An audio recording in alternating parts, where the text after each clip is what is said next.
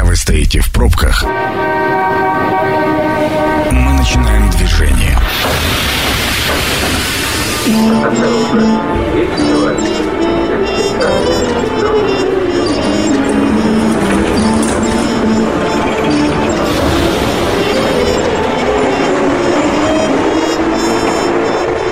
Метро. Главные темы Красноярска. Друзья, добрый вечер. Меня зовут Екатерина Кузьминых. А, мы начинаем программу «Метро» на главном радио Красноярска. И обсуждаем сегодня текущую обстановку в здравоохранении в Красноярском крае. В гостях у нас министр а, здравоохранения региона Борис Немик. Борис Маркович, здравствуйте. Здравствуйте, Екатерина. Ну, во-первых, еще раз спасибо, что вы пришли в очень непростое время. У нас статистика все-таки, а, стрелка неумолимо ползет вверх по заболеваемости коронавируса. Вот можно из первых э, рук, как обстановка сейчас в, в поликлиниках, в больницах – да, действительно, сейчас идет взрывной рост заболеваемости. Он начался примерно со смещением на 7-10 э, дней от э, роста заболеваемости в европейской части страны. Санкт-Петербурге, Москве, так обычно и бывает. В первую очередь рост заболеваемости наблюдается в крупных городах, в первую очередь Красноярске, межрайонных центрах. В Норильске пока ситуация более спокойная. И в районах края тоже в целом ситуация более спокойная. Тем не менее, мы ожидаем, что там тоже будет подъем заболеваемости. Прогноз на пятую волну с точки зрения достижения пика показателей может быть от 6 до 8 недель, поэтому мы сейчас еще не вышли на плата и каждый день будем прирастать. Э, структура э, заболеваемости заболевших э, по по-прежнему, э, как и прогнозировалось, следующее.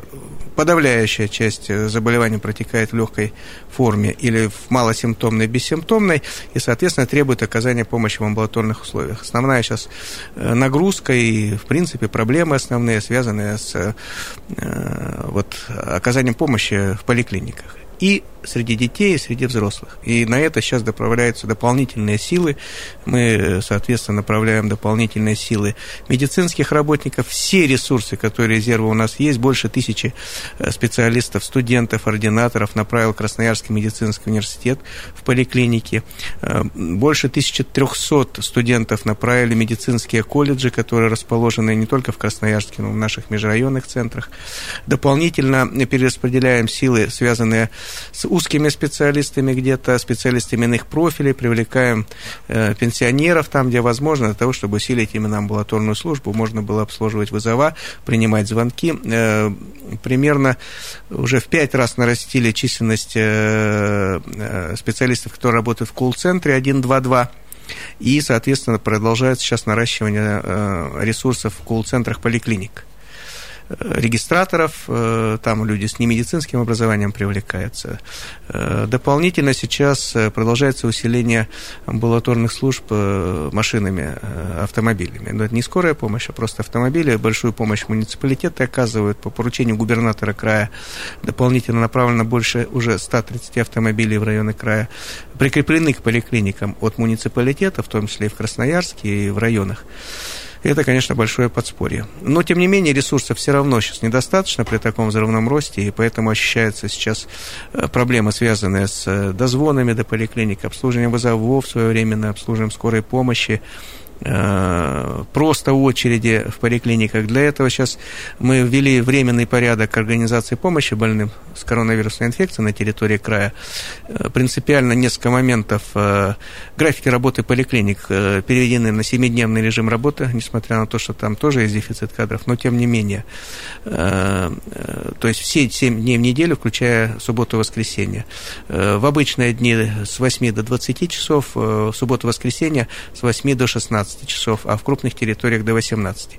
Ковидные бригады, которые обслуживают на дому ковидных больных – больных уже, э, которые э, диагностированы это заболевание, работают э, с 8 до 20 часов, в том числе и по выходным. Стараемся, конечно, максимально наши учреждения, здесь я хочу поблагодарить медиков, они сейчас находятся ну, в достаточно сложной ситуации, нагрузка очень высокая. Стараемся, конечно, все равно работать до последнего клиента, как мы говорим, даже если большие очереди, большое ожидание в каби- перед кабинетами, то помощь будет оказана всем. Значит, в Красноярске уже открыты две детские специализированные инфекционные поликлиники, то есть мы просто переформатировали ряд филиалов, чтобы развести полностью потоки, высвободили филиалы в Советском районе, два филиала, куда будет, вести, ведется, будет вестись прием только температурящих больных ребятишек, чтобы не было пересечения с потоками здоровых детей. То же самое сейчас делаем для взрослого населения. В Красноярске будет развернуто несколько специализированных инфекционных поликлиник, которые будут вести прием 7 дней в неделю для пациентов э, с температурой, вот неотложное состояние, больничные листки, заборы анализов там можно будет сделать, если человек пришел, э, соответственно, в эту поликлинику. Назначение первичного лечения, то есть вот эти все вопросы, связанные с первичной диагностикой. То есть не по прикреплению, а это будет... Вот сейчас по детству это про Красноярск, можно в какую-то поликлинику ехать, даже если она не по району? В советском районе, конечно, преимущественно будут э, люди приезжать туда преимущественно по прикреплению, но если кто-то приехал и не по прикреплению, отказов не будет. То есть первая помощь неотложная будет оказываться. Борис Маркович, ну вот вы попросили, а, ну, поблагодарили врачей, а мне хочется, в свою очередь, слушателей э, попросить, а, и жителей Красноярска, ну, наверное, как бы, кроме того, как потерпеть, мне кажется, больше ничего не остается, потому что все силы стянули к э, амбулаторной помощи и к поликлиникам, и больше резервов нет, я правильно понимаю? Потому что, ну, ведь, ну, мы же понимаем, очереди все равно сохраняются, количество заболевших растет так быстро, и людей так много, которые обращаются, ведь все выявленные случаи это официально подтвержденные, соответственно, это такое количество э, обращений ежедневно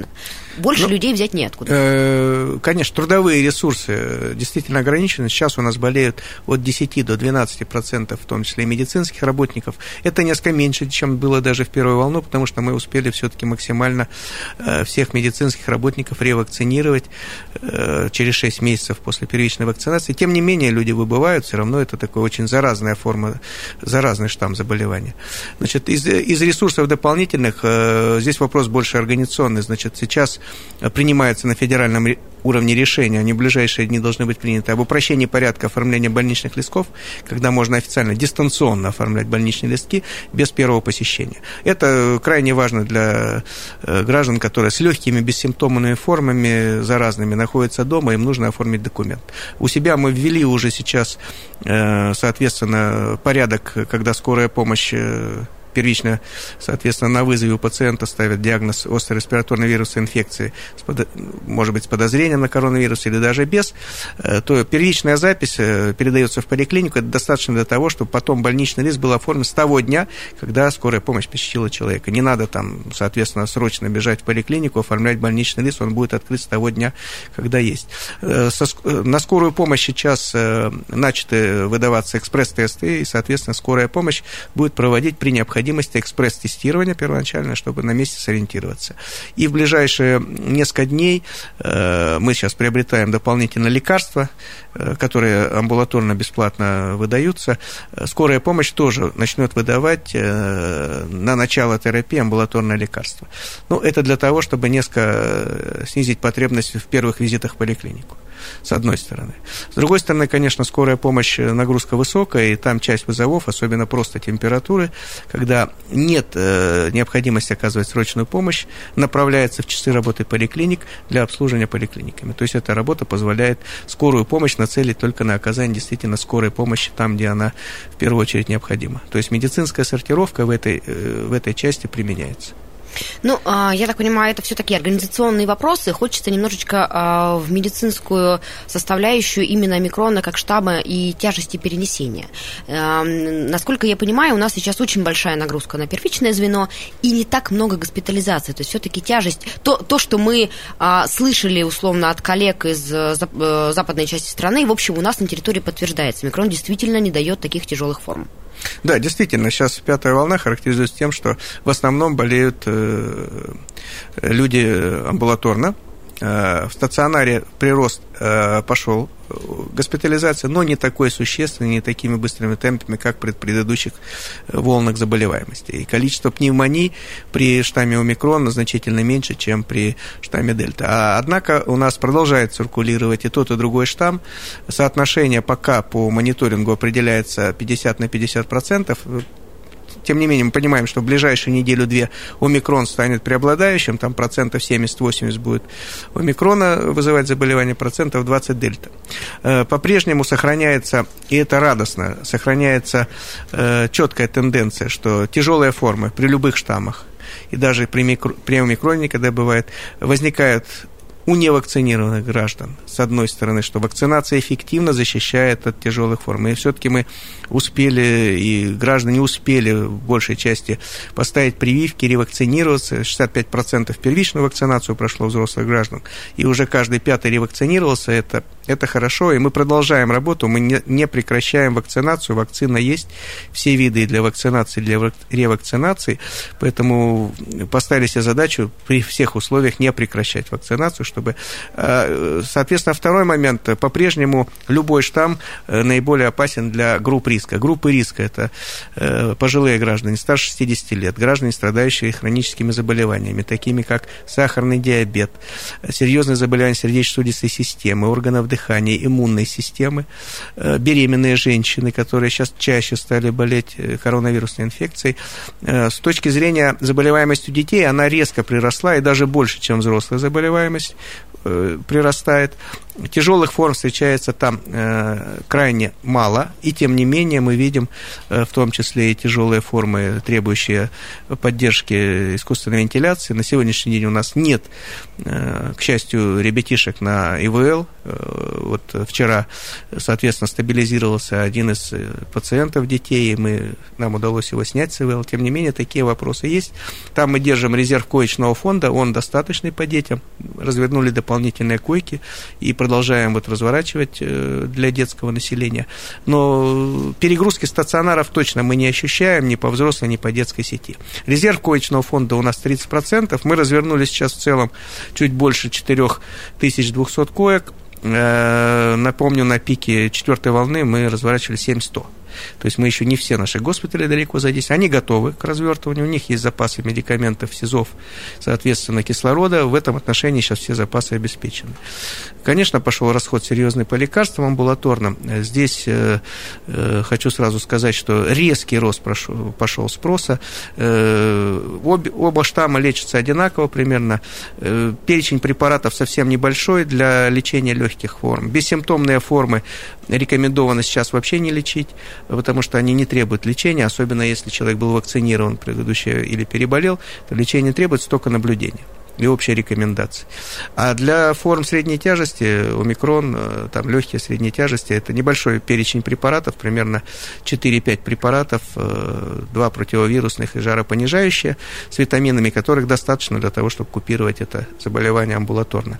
Э, мы сейчас направили дополнительные средства, почти 30 миллионов на срочный закуп медикаментов с учетом повышенного их расхода, и в ближайшие дни ожидаем еще 140 миллионов федерального бюджета под которые тоже будут срочно приобретены лекарства, которые будут развезены по всем поликлиникам, чтобы действительно восполнить вот э, тот запас, который сейчас практически мы исчерпали. Борис Маркович, а в части а, вакцинации беременных, ну понятно, что беременные женщины с, с опаской а, относятся к вакцинации. Были ли какие-то зафиксированы нежелательные последствия, ну, проще говоря, там осложнения после постановки вакцины беременных? У беременных точно не было нежелательных тяжелых последствий, мы мониторим все случаи. Э, по взрослому населению такие нежелательные были эффекты, летальных исходов не было, но все нежелательные эффекты фиксируются, разбираются на комиссиях и, соответственно, принимается решение, о каких какие причины. По беременным не было у нас пока нежелательных эффектов. Но при этом беременные болеют тяжело. Э, да, действительно, э, у беременных есть риск э, получить тяжелую форму заболевания. Это было при предыдущем штамме Дельта. Сейчас мы продолжаем наблюдение, как поведет себя штамм омикрон именно у беременных. Поэтому для нас э, беременные женщины, если они инфицированы и болеют острой респираторной вирусной инфекцией, это особая группа, за которыми нужно устанавливать особую зону контроля и принимать своевременные решения в случае чего госпитализации. Ну, я э, точно помню, что в первую волну прямо всем рекомендовали сразу звонить и говорить, я беременна, и это сразу особый протокол. И сейчас также. Это остается. А, у нас появилась вакцина для подростков. Я так понимаю, что уже начались первые прививки. Насколько отличается запас вакцины, который поступил в край, от э, количества желающих ее поставить? Значит, э, к нам поступило 1920 доз этой вакцины двухкомпонентной. Гам-ковид-вак М. Это практически ну, это спутник, спутник Ви, двухкомпонентный, э, примерно в пять раз э, меньше, чем э, дозировка, чем у взрослых. Поэтому он проверенный совершенно. И, соответственно, мы начали вакцинацию детей. Сейчас мы подходим уже к цифре около 450 вакцинаций провели за первую неделю. Э, у нас, э, соответственно, мы ожидаем, что примерно через неделю мы следующую, возможно, вакцину, первую поставку уже будем, используем по первому компоненту, будем ожидать следующих поставок. Заявка наша первоначально была 22 тысячи на подростков. Ого. Ожидаем поставки и будем продолжать вакцинацию. Эта вакцинация будет растянута по времени, она сугубо добровольная. Э, по анкетированию, которое проведено было и проводится сейчас в школах и в техникумах, у нас активно записавшихся 6 тысяч ребят ребятишек было, то есть как бы... Ну и дальше мы будем продолжать эту работу для всех желающих, кто готов привиться, будем прививать. Очень коротко до того, как мы уйдем на небольшую паузу, а где можно поставить прививку подростков? В поликлиниках, в школах, как это организовано? Сейчас пока в поликлиниках. То есть в детской поликлинике да, по в детской поликлинике прикрепленной. Друзья, мы сейчас прервемся на короткую э, рекламу, скоро вернемся, оставайтесь с нами, пожалуйста. Это программа «Метро». Авторитетно о Красноярске. Друзья, мы возвращаемся в эфир. Меня зовут Екатерина Кузьминых. В гостях у нас министр здравоохранения Красноярского края Борис Немик. И обсуждаем мы текущую обстановку по здравоохранению в регионе. В первую очередь, конечно, говорим по ситуации с э, коронавирусом. А, Борис Маркович, вот я бы хотела еще раз остановиться. Очень много сообщений про новые правила работы поликлиник и скорых. Это как раз те временные ограничения, ну, в смысле, продление срок, или как-то протокол изменился по работе с пациентами? Ну, это не правило, это просто такой временный порядок, э, который э, э, сейчас требуется для того, чтобы при возрастающей нагрузке максимально качественно оказать помощь действительно прицельно тем гражданам, которые в первую очередь нуждаются в этой помощи.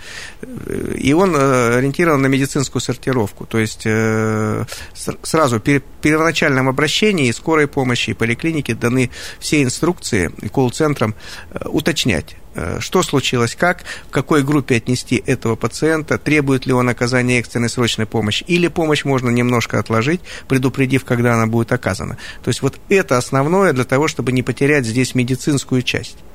Э, ну, грубо говоря, чтобы скорая, да. чтобы скорая поехала к, к тому, кому действительно нужна да. помощь, а не кто лежит да. с температурой 37,5 и переживает, да. не, не коронавирус да. ли у него. Да, но при этом, конечно, надо понимать, что граждане э, нуждаются и в такой ситуации, и в медицинской помощи, и в оформлении необходимых документов, которые позволили бы им, соответственно, оставаться дома, не ходить на работу, получать э, по больничному листу оплату и так далее. То есть это тоже задача ну, важная, и поэтому вот эта сортировка позволяет э, принимать решения по срокам. В первую очередь по срокам оказания медицинской помощи. Мы уже немножечко поговорили про лекарства, и понятно, что сейчас был какой-то период некого дефицита, сейчас дополнительное финансирование выделено, лекарства закуплены, я так понимаю, что они скоро а, поступят туда, куда должны поступить. А то, что касается вообще лекарств именно против коронавируса, они же какие-то специализированные есть, и даже появлялась информация в СМИ о том, что Красноярский край их вот-вот начнет закупать. У нас сейчас э, в стационарном сегменте есть все лекарства, которые э, рекомендованы для лечения тяжелых форм коронавирусной инфекции. Э, особого дефицита мы там не ощущаем. И кроме того, есть запас лекарств не зарегистрированных в Российской Федерации, которые были централизованно поставлены Федеральным Министерством здравоохранения для оказания помощи отдельным категориям граждан, группам риска для того, Это что чтобы уменьшить. Препараты? Они... Это препараты моноклональные антитела так называемые, которые их надо вводить внутривенно э, в первые до пяти дней болезни, чем раньше их ведешь, тем лучше, э, для того, чтобы максимально можно было э, способствовать инактивации вируса при сниженном иммунитете у пациента. Не получается ли так, что, ну, понятно, что это система, огромное количество пациентов, и реально до стационаров, когда, где эти препараты есть, пациент приезжает уже позже, спустя 5 дней от начала заболевания, когда этот препарат становится не так эффективным. Конечно, к сожалению, мы это фиксируем, поэтому наша задача как органов государственной власти, а также задача страховых медицинских организаций максимально обеспечить контроль за своевременностью принятия решения о госпитализации пациентов с тяжелыми или угрожаемыми формами коронавирусной инфекции и пневмонии. То есть вот эта задача остается для нас основной, и мы максимально настроили систему именно контроля на это. Мы видим сейчас в онлайн-режиме, какое количество э, болеющих э, граждан, э, групп риска старше 60 лет, имеющих заболевания. Это все сейчас оцифровано, это видно. То есть пациент болеет, он сразу заносится в регистр, и сразу понятно, в группе риска он или нет. И если он долго на амбулаторном этапе задерживается, соответственно, э, страховая компания и медицинская организация сама видит руководители, то есть э, где этот человек на этом этапе задержался, э, соответственно, его нужно госпитализировать. К сожалению, по нашим результатам проведенных экспертиз бывают и такие случаи, что решение не своевременно принимается. Поэтому такие случаи сейчас постоянно разбираются в медицинских организациях. Конечно, врачи обучаются, опыт накапливается, принятие решений. Э, ну, то есть система работает, э, независимо от того, что она сейчас действительно перегружена. А наши врачи подтверждают эффективность таких препаратов? Ведь очень много споров о том, что до сих пор нет специфического именно а, противовирусного препарата от коронавируса. На самом деле противовирусных препаратов э, в ресурсе сейчас медиков всего мира немного. Э, у нас э, в Российской Федерации в крае всего-то, в общем-то, четыре. Первые два базовых, которые на амбулаторном этапе, это умифенавир, орбидол для легких форм, и фавипивавир, коронавир, в таблетированном варианте. А на госпитальном этапе ремдисивир, это препарат э, импортный, но который уже зарегистрирован на территории Российской Федерации, и э, препараты, которые еще не зарегистрированы, противовирусные, это вот в последние, ну, наверное, полтора месяца появились еще один противовирусный препарат.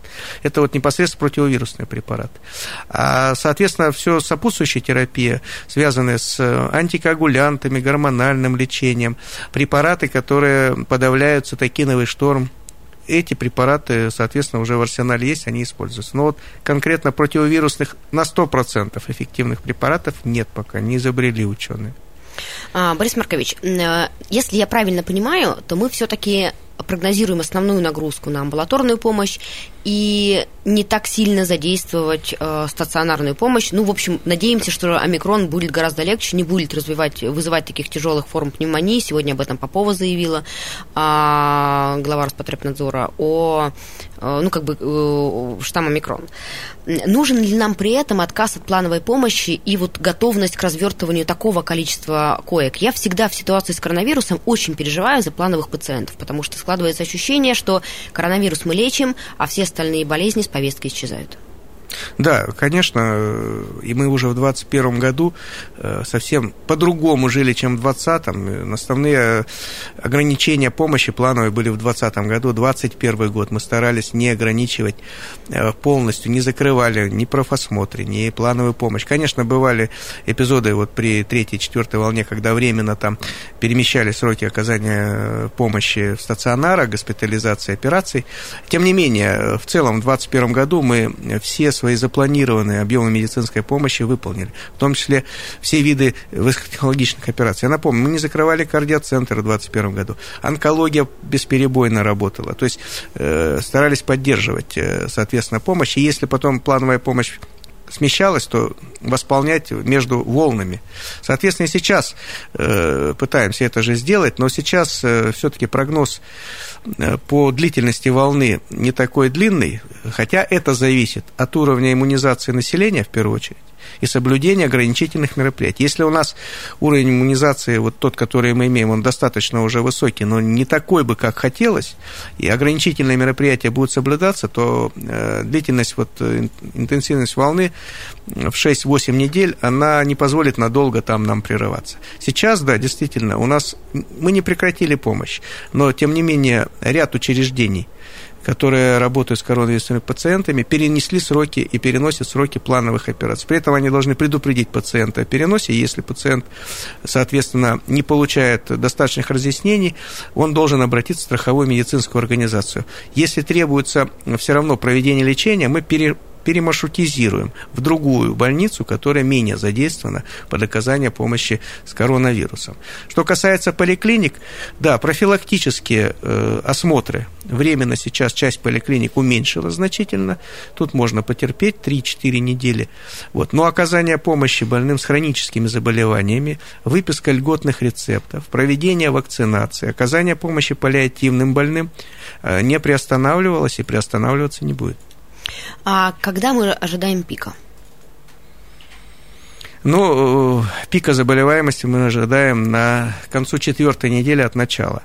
Соответственно, То есть еще через месяц, грубо говоря. Э, ну, он, по сути, только начался. Ну, третий день такой взрывной По рост. ощущениям, да. Но не третий день мы растем побольше. Э, соответственно, уже неделю мы, соответственно, втянулись в рост заболеваемости амбулаторной. Поэтому я думаю, что две с половиной-три недели мы еще будем выходить на пик. А важный вопрос, все-таки никак я не могу соскочить с темы коронавируса. Прививку сейчас ставить время, и если, например, если, если там ревакцинация подошла, или все-таки имеет смысл подождать? Непростой вопрос, я понимаю. Непростой. Э, тут вопрос такой. Ждать-то особо нечего. Вот. Э, поэтому э, в любой ситуации надо понимать, что в период, который сейчас идет, даже проведенная вакцинация может наслоиться на заболевание. Ровно поэтому я да. и задаю вопрос. Это Сейчас не противопоказание, это не противопоказание к этому и так далее. Тем не менее, с другой стороны, надо сказать, что уже опыт показывает и международный, и наших ученых, что активный иммунитет, который получен при ревакцинации э, препаратом «Спутник», либо «Спутник Лайт», либо «Спутник двухкомпонентный», в течение двух, даже трех месяцев позволяет э, нейтрализовать омикрон тоже. То есть, как бы, э, иммунитет все-таки более активный на омикрон действует в сроки вот 2-3 месяца после ревакцинации. А, э, до эфира мы с вами обсуждали, что, например, через 4 месяца для омикрона уже, в общем, можно проходить ревакцинацию. Но при этом раньше точно была история, что раньше, раньше чем через полгода в поликлинике просто не поставят прививку. Даже на день ты приходишь, тебе говорят, нет, вот ровно через полгода. Правила не поменялись. Действительно, ревакцинироваться можно только через полгода. Вы знаете, нет, инструкции к препаратам не поменялись. Но, конечно, стратегия вакцинации сейчас будет пересматриваться. То есть мы сейчас э, по-прежнему э, вакцинируемся, ревакцинируемся вакцинируются по экстренной, э, по экстренной программе. Значит, э, потому что не прекращались волны. Э, сейчас прогноз следующий. Если после, соответственно, того, что штамм омикрон, вытеснив все штаммы, вот сейчас завершится волна этой инфекции, то вот как раз после уже этой волны будут пересмотрены подходы к вакцинации. И, скорее всего, ну, первый прогноз о том, что вакцинация перейдет в плановый режим, и, соответственно, вакцинация, ревакцинация будет возможно там один раз в год, а может быть, это комбинированная будет уже вакцина, то есть ученые над этим работают, разные, да, комбинации там разных форм вакцин коронавируса, либо комбинация с гриппом в сезон. Mm-hmm. То есть, скорее всего, мы перейдем, как обычно, в сезонную вакцинацию, куда будет добавлен компонент, например, против коронавируса разных штаммов. Ну, так оно и будет. Вопрос только в сроках этих решений. Если действительно сейчас э, вот штаммом омикрон закончится вот самая большая фаза да, пандемии двухлетней, и потом все перейдет в сезонный режим, то и вакцинация, соответственно, подстроится под сезон. Ну, нам остается только на это и рассчитывать. Но у меня есть еще большой такой вопрос, который касается опыта и выводов, которые медицинская система сделала в Красноярском крае вот по итогам двухлетней пандемии. А, на ваш взгляд, на взгляд там правительства, которое наверняка эти вопросы обсуждаются, что нужно сделать в субъекте? Построить новые больницы, привлечь новых врачей, ничего не менять, потому что это сезонность. Есть какие-то выводы? Ну, инфекционные э, вызовы действительно сейчас э, серьезно поменяли э, первоначальные, так скажем, наши планы. Есть понимание, над чем еще работать. Есть и, собственно, наследие уже, потому что в крае перестроена система выявления вирусных заболеваний. Мы практически с нуля возродили вирусологические лаборатории которые раньше существовали э, только э, в службе Роспотребнадзора, сейчас они в медицину пришли, и, соответственно, они помогут расшифровывать в дальнейшем все вирусные заболевания в дальнейшем. То есть это вот действительно сложившееся уже наследие. Это первое. Второе, э, конечно, есть понимание, что инфекционные мощности во многом, которые использовались только под какие-то кратковременные подъемы заболеваемости, как правило, пустовали, потому что инфекционные койки – это койки, которые всегда держат в резерве. Но их же отобрали у других да. Э, направлений, разве нет? Ну, сократили там а, прием, не знаю, госпитализацию детей по какому-то направлению, отдали эти койки. Вот Они когда же эпидемия идет, да. Не а вообще у нас 750 инфекционных коек на край было развернуто всегда, да. Э, большая часть из них, конечно, они несовременные инфекционные койки были. Поэтому мы, конечно, сейчас перестроили, во-первых, сами инфекционные стационары, особенно самые крупные, в БСМП, в детской больнице. То есть мы сделали там современные реанимационные блоки, которых там никогда не было. Там появилась специализированная рентгеновская диагностика, которая никогда в инфекционных корпусах тоже не размещалась. То есть это модернизация действующих. И много еще предстоит, потому что в районах у нас тоже э, современных инфекционных коек мало. Поэтому вопросы, связанные с тем, что современный инфекционный коечный фонд нужно дальше создать, модернизировать и, э, соответственно, применять его для лечения инфекционной патологии, а также для лечения больных с пневмониями. Это койки должны быть двойного назначения. Вот первые современные госпитали у нас появились благодаря э, активной поддержке компании «Русал». Соответственно, Александр Ильич Ус, губернатор края, э, когда определяли мы тактику, нам удалось согласовать с «Русалом» такой подход, и в Ачинске, в Богучанах появились два современных госпиталя, которые действительно помогают в оказании помощи тем э, сейчас стационарам, которые там до этого были развернуты. Там есть все, там есть анимационное отделение, там есть компьютерный томограф, то есть полностью вот такие нужны технологические инфекционные койки. Насколько их должно быть много, не должно быть их очень много, но они должны э, быть все время в резерве. Такой план у нас есть. Мы сейчас подали заявку в Федеральное министерство для создания госпиталей, в первую очередь, где они в большей степени сейчас востребованы. В Минусинске для южной группы районов, в Назарово, потому что там западный куст большой достаточно, и в Лесосибирске, потому что в Канске у нас есть современная инфекционная больница, и она справляется. Вот. И, соответственно, рассматриваем вопрос модернизации дальнейшей БСМП со строительством дополнительного корпуса инфекционного для увеличения мощности. Это первоочередные планы, да.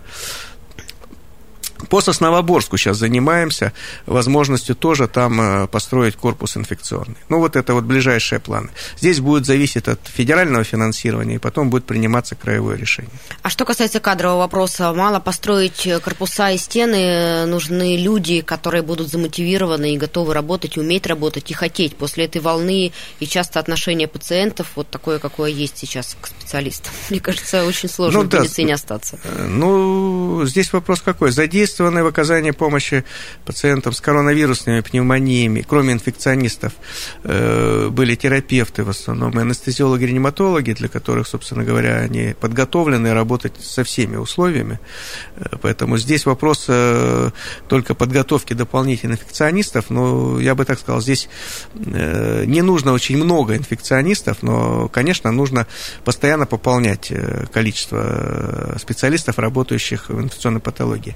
Э, проблема еще в э, нехватке специалистов-эпидемиологов. И, конечно, вот это направление, Вектор, на дополнительную подготовку специалистов-эпидемиологов, которые знают, как должна быть организована работа в больнице, как правильно развести потоки, чтобы не вызвать внутреннее заражение. Вот это вот, вот дефицит этих специалистов ощущается, и, соответственно, э, планы их подготовки мы тоже сейчас настраиваем. Ну, то есть а, есть понимание, что это в этом направлении как бы люди думают, и какие-то изменения и модернизации произойдут. Э, есть и федеральный план по развитию инфекционной службы, и краевой план по развитию инфекционной службы. Ну что, друзья, у нас, к сожалению, подошло время эфира, мы вынуждены попрощаться. Я еще раз, Борис Маркович, говорю вам большое спасибо, что в это непростое время вы э, нашли возможность ответить на наши, наши вопросы. Ну и я думаю, что так же, как и вы, мы все надеемся, что омикрон будет, как нам обещали в самом начале, действительно такой последней большой волной коронавируса, и мы, наконец, закончим обсуждать эту тему вот в таком масштабе. Да, я тоже на это надеюсь, что это будет окончанием этого этапа пандемии двухлетнего последующим э, дальнейшим прогнозом уже э, сезонности возможного э, этого заболевания сил вам и всем врачам Красноярского края. Друзья, напомню, что каждый эфир программы «Метро» вы можете переслушать на сайте Красноярск главный 102.8.fm. Эм. А, Борис Маркович, еще раз спасибо, всего доброго и до свидания. Всего доброго. Станция конечная. Поезд дальше не идет. Просьба освободить вагоны.